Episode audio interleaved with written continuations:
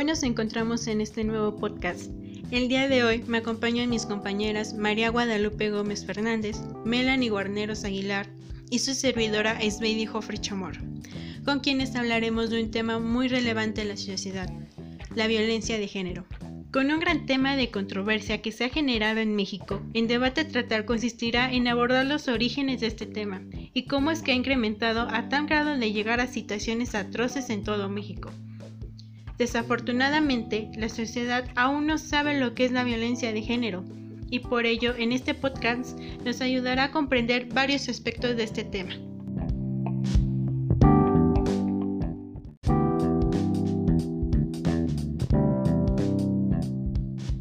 El problema de la violencia contra las mujeres ha sido un problema constante dentro de la sociedad mexicana. Sin embargo, ha sido hasta los últimos años que la percepción de la violencia ejercida contra las mujeres ha cambiado radicalmente. Esta situación se da sobre todo a partir de que la violencia contra las mujeres pasó de ser un tema del ámbito privado a convertirse en un problema del ámbito público. México vive una crisis de violencia de género y feminicidios que es urgente resolver la violencia de género es una práctica social ampliamente extendida en México, ya que 66.1% de las mujeres de 18 años y más ha experimentado al menos un acto de este tipo. En la mayoría de los casos el agresor es la pareja de la víctima.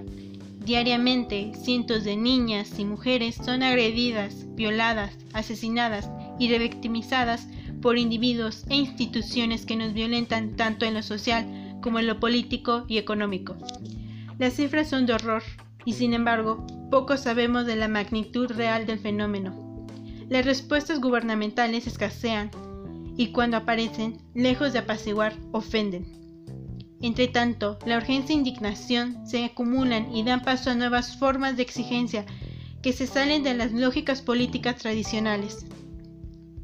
Hace más de 20 años que las organizaciones de mujeres han venido legitimando la violencia basada en el género como un problema grave y creciente. Son las mujeres más jóvenes, hartas de tanta situación, quienes se han organizado en un poderoso movimiento que reclama la titularidad de sus derechos y rechaza el estado actual de las cosas, exigiendo un nuevo pacto social. La demanda es clara, el Estado mexicano debe reconocer la magnitud de la violencia contra nosotras y cambiar en consecuencia.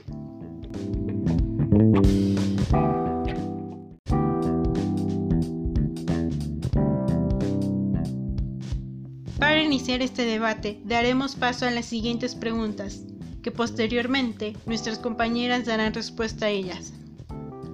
La primera pregunta está dirigida a nuestra compañera María Guadalupe Gómez. ¿Qué es la violencia de género?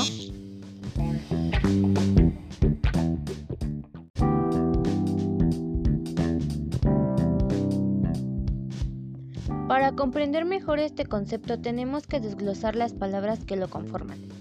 La violencia se entiende como la conducta que se realiza de manera consciente y a propósito para generar algún tipo de daño a la víctima. Por su parte, el género se entiende como los roles construidos, comportamientos, actividades y atributos que una sociedad considera como apropiados para los hombres y apropiados para las mujeres. Al comprender estas palabras podemos entender varios aspectos, sin embargo recae en el significado del concepto. La violencia de género es la violencia de un género dominante hacia un género sometido. En este caso es cualquier acto violento o de agresión basados en una situación de desigualdad en el marco de un sistema de relación de dominación de los hombres sobre las mujeres.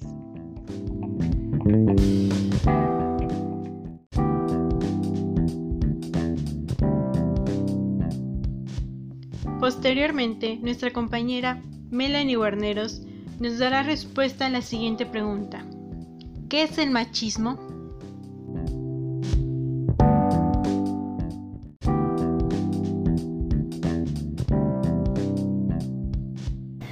El machismo como mezcla de actitud de supremacía masculina, misoginia, sexismo, discriminación hacia la mujer y actitud patriarcal se encuentran presentes en la sociedad y se difunden constantemente en los medios de información y comunicación. El machismo es un concepto muy polémico, despierta mucho recelo, y es usado como insulto.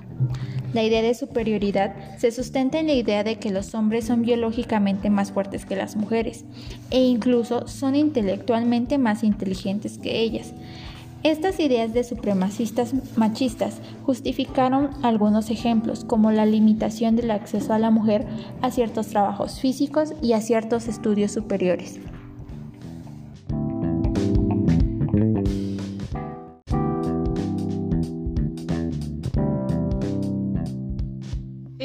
Importancia que la ciudadanía tenga claro estos conceptos.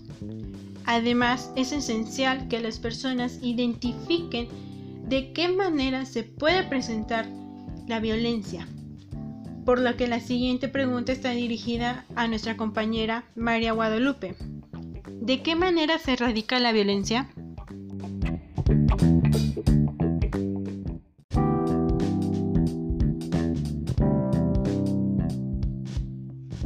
Violencia de género radica de acciones violentas de los hombres hacia las mujeres, que tenga o pueda tener como consecuencia un daño físico, sexual o psicológico, incluidas las amenazas de tales actos y la coacción o privación arbitraria de la libertad. Tanto ocurren en el ámbito público como en la vida familiar o personal. Es decir, se presenta de diversas formas, las cuales son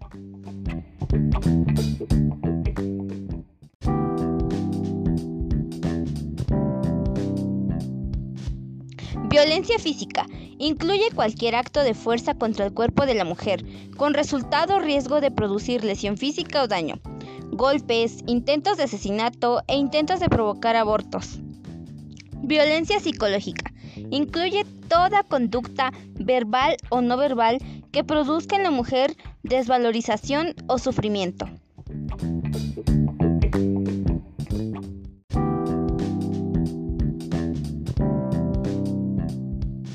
Violencia sexual y abusos sexuales. Incluye cualquier acto de naturaleza sexual forzada por el agresor o no consentida por la mujer y que abarca la imposición mediante la fuerza o con intimidación de relaciones sexuales no consentidas. Y el abuso sexual, con independencia de que el agresor guarde o no relación conyugal de pareja, afectiva o de parentesco con la víctima.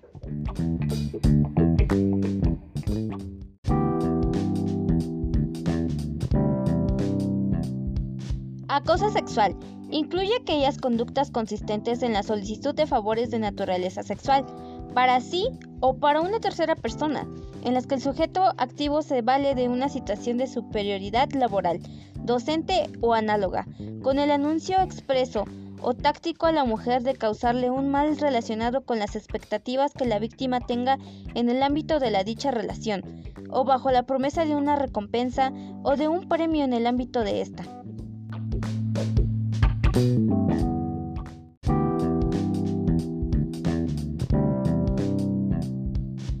El tráfico de mujeres y niñas con fines de explotación incluye la captación, el transporte, el traslado, la acogida o la recepción de personas, especialmente de mujeres y niñas, que son sus principales víctimas, recurriendo a la amenaza o al uso de la fuerza u otras formas de coacción, rapto, fraude, engaño, abuso de poder o de una situación de vulnerabilidad, o la concesión, recepción de pagos, beneficios para obtener el consentimiento de una persona que tenga autoridad sobre otra, con fines de explotación.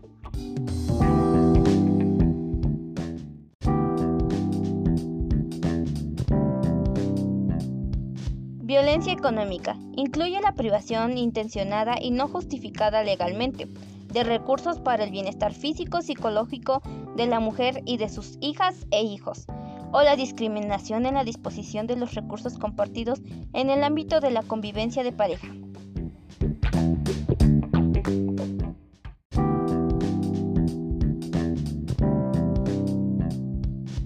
En nuestro país se ha generado un fuerte movimiento femenino. ¿Cuál es tu opinión acerca del movimiento feminista, compañera Melanie Guarneros?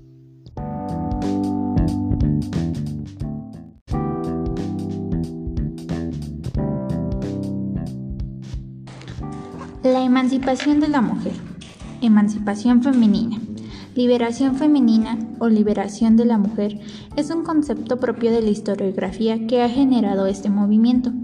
Considero que el feminismo no solo ha conseguido llamar la atención mundial sobre la invisibilidad y la ausencia de las mujeres en el ámbito social y político, sino que ha ido formando y transformando significativamente los entornos. El feminismo no es un grupo radical que busca dividir o fomentar el odio hacia el género masculino, sino que es un movimiento político y social que supone la toma de conciencia de las mujeres como grupo, en contra de la opresión, la violencia sexual, subordinación y explotación que busca condiciones de igualdad de derechos y oportunidades para las mujeres en relación. En el caso de México, el origen del feminismo data desde finales del siglo XIX y principios del XX, como resultado de desventajas sociales y desiguales frente a los hombres, que en ese tiempo eran más marcadas que en la actualidad, con los hombres, así como condiciones sociales justas para ambos sectores.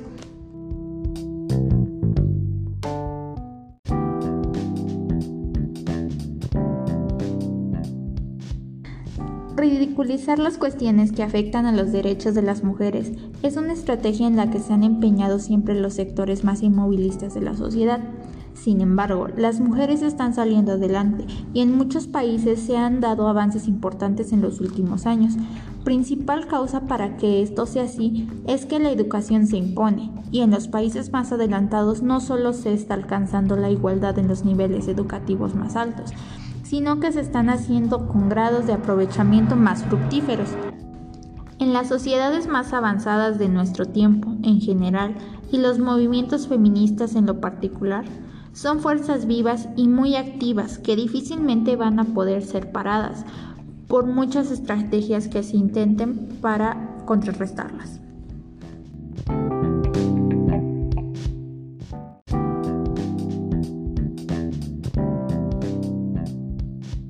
Estadísticamente hablando, ¿qué porcentaje de mujeres han recibido abuso en México?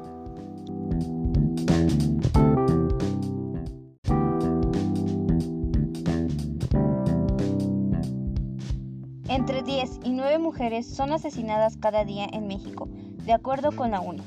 De 2015 a la fecha suman 3.578 feminicidios a nivel nacional, Solo de enero a octubre del 2019 se registraron 833 casos según cifras del secretario ejecutivo del Sistema Nacional de Seguridad Pública. La Ciudad de México acumula 231 feminicidios en los últimos cinco años. 50 de ellos fueron cometidos en los primeros nueve meses de 2019.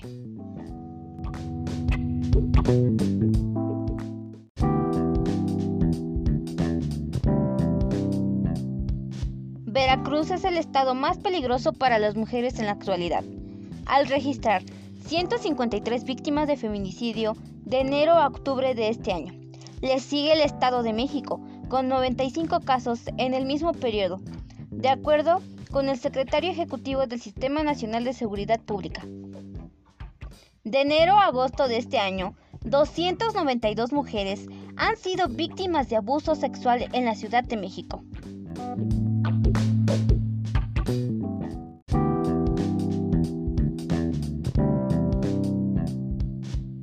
Este es un problema delicado, ya que este problema ha ido en un constante incremento. Sin en cambio, desde tu perspectiva, compañera María Guadalupe, ¿qué acciones se deben seguir para evitar el abuso?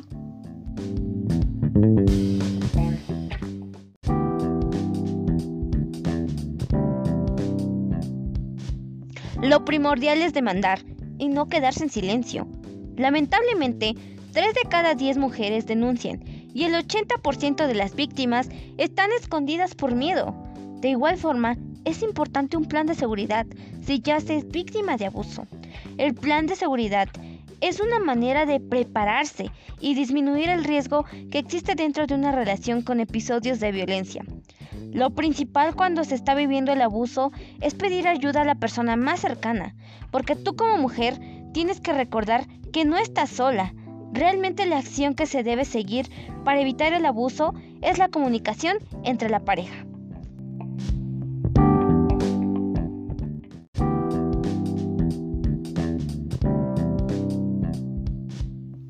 Por último, ¿cómo se puede erradicar y prevenir la violencia contra las mujeres?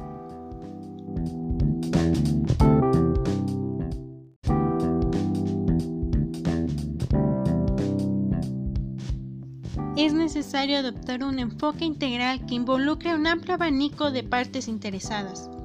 Dicho enfoque debe abarcar la elaboración de leyes y políticas, la prevención de la violencia antes de que se produzca. También es necesario que la sociedad se movilice para cambiar normas y conductas sociales. Las campañas de sensibilización sobre el alcance y el impacto de la violencia son una parte importante de las labores de prevención. Para que sus resultados perduren, deben complementarse con programas educativos y la movilización de la comunidad. Además, es posible que el mejor indicador de la presencia de una legislación sólida destinada a erradicar la violencia contra la mujer está relacionado con la existencia de un fuerte movimiento femenino en la sociedad civil, que es lo que actualmente se está suscitando en México.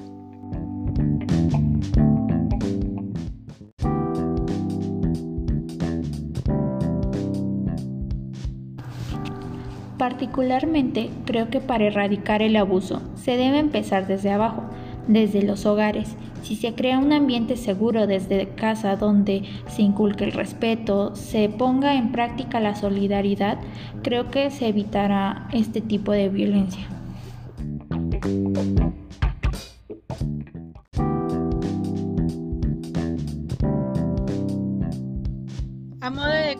Podemos decir que la violencia contra la mujer constituye una grave violación de los derechos humanos de la mujer, independientemente de cuándo, dónde y cómo se produzca. Hay muchas formas de violencia contra la mujer, las cuales pueden tener numerosas consecuencias sanitarias negativas para ellas y sus hijos. Esta problemática se ha esgrimido y ha sido signo de una patente ignorancia sobre la situación actual de la cultura de los derechos humanos. La situación de una ley protectora de la mujer contra la violencia de género es claramente constitucional, es oportuna y es justa. Es prioritario que se asegure su acceso a la justicia. Con un acceso libre e igualitario a la administración de la justicia, se podrá garantizar que sus derechos sean realidad. Deben cesar las críticas en este terreno y buscar el rechazo de la política gubernamental en otros más acertados. Si podemos prevenir la violencia contra la mujer, ayudar a sus víctimas, estaremos contribuyendo a salvaguardar sus derechos humanos y sobre todo promoviendo su salud física, mental y su bienestar a lo largo de toda su vida.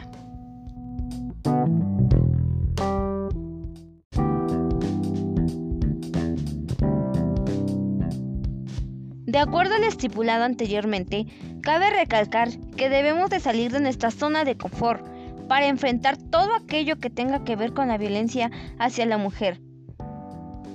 Si alguna mujer no enfrenta esta violencia, podemos ayudar contribuyendo a criticar de una manera sana este acto de violencia y así llegar a construir un mundo de comunicación en la cual la crítica sea una buena herramienta para erradicar la violencia contra la mujer.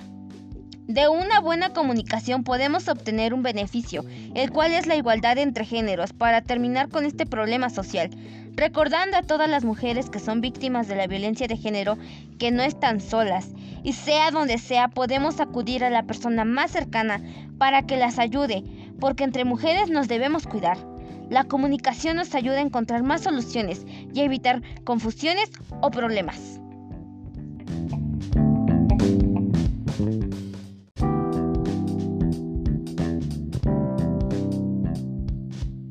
México es un país de cambios, donde se puede hacer mucho sin tanto esfuerzo, pero para cambiarlo debes de estar dispuesta a dar el primer paso.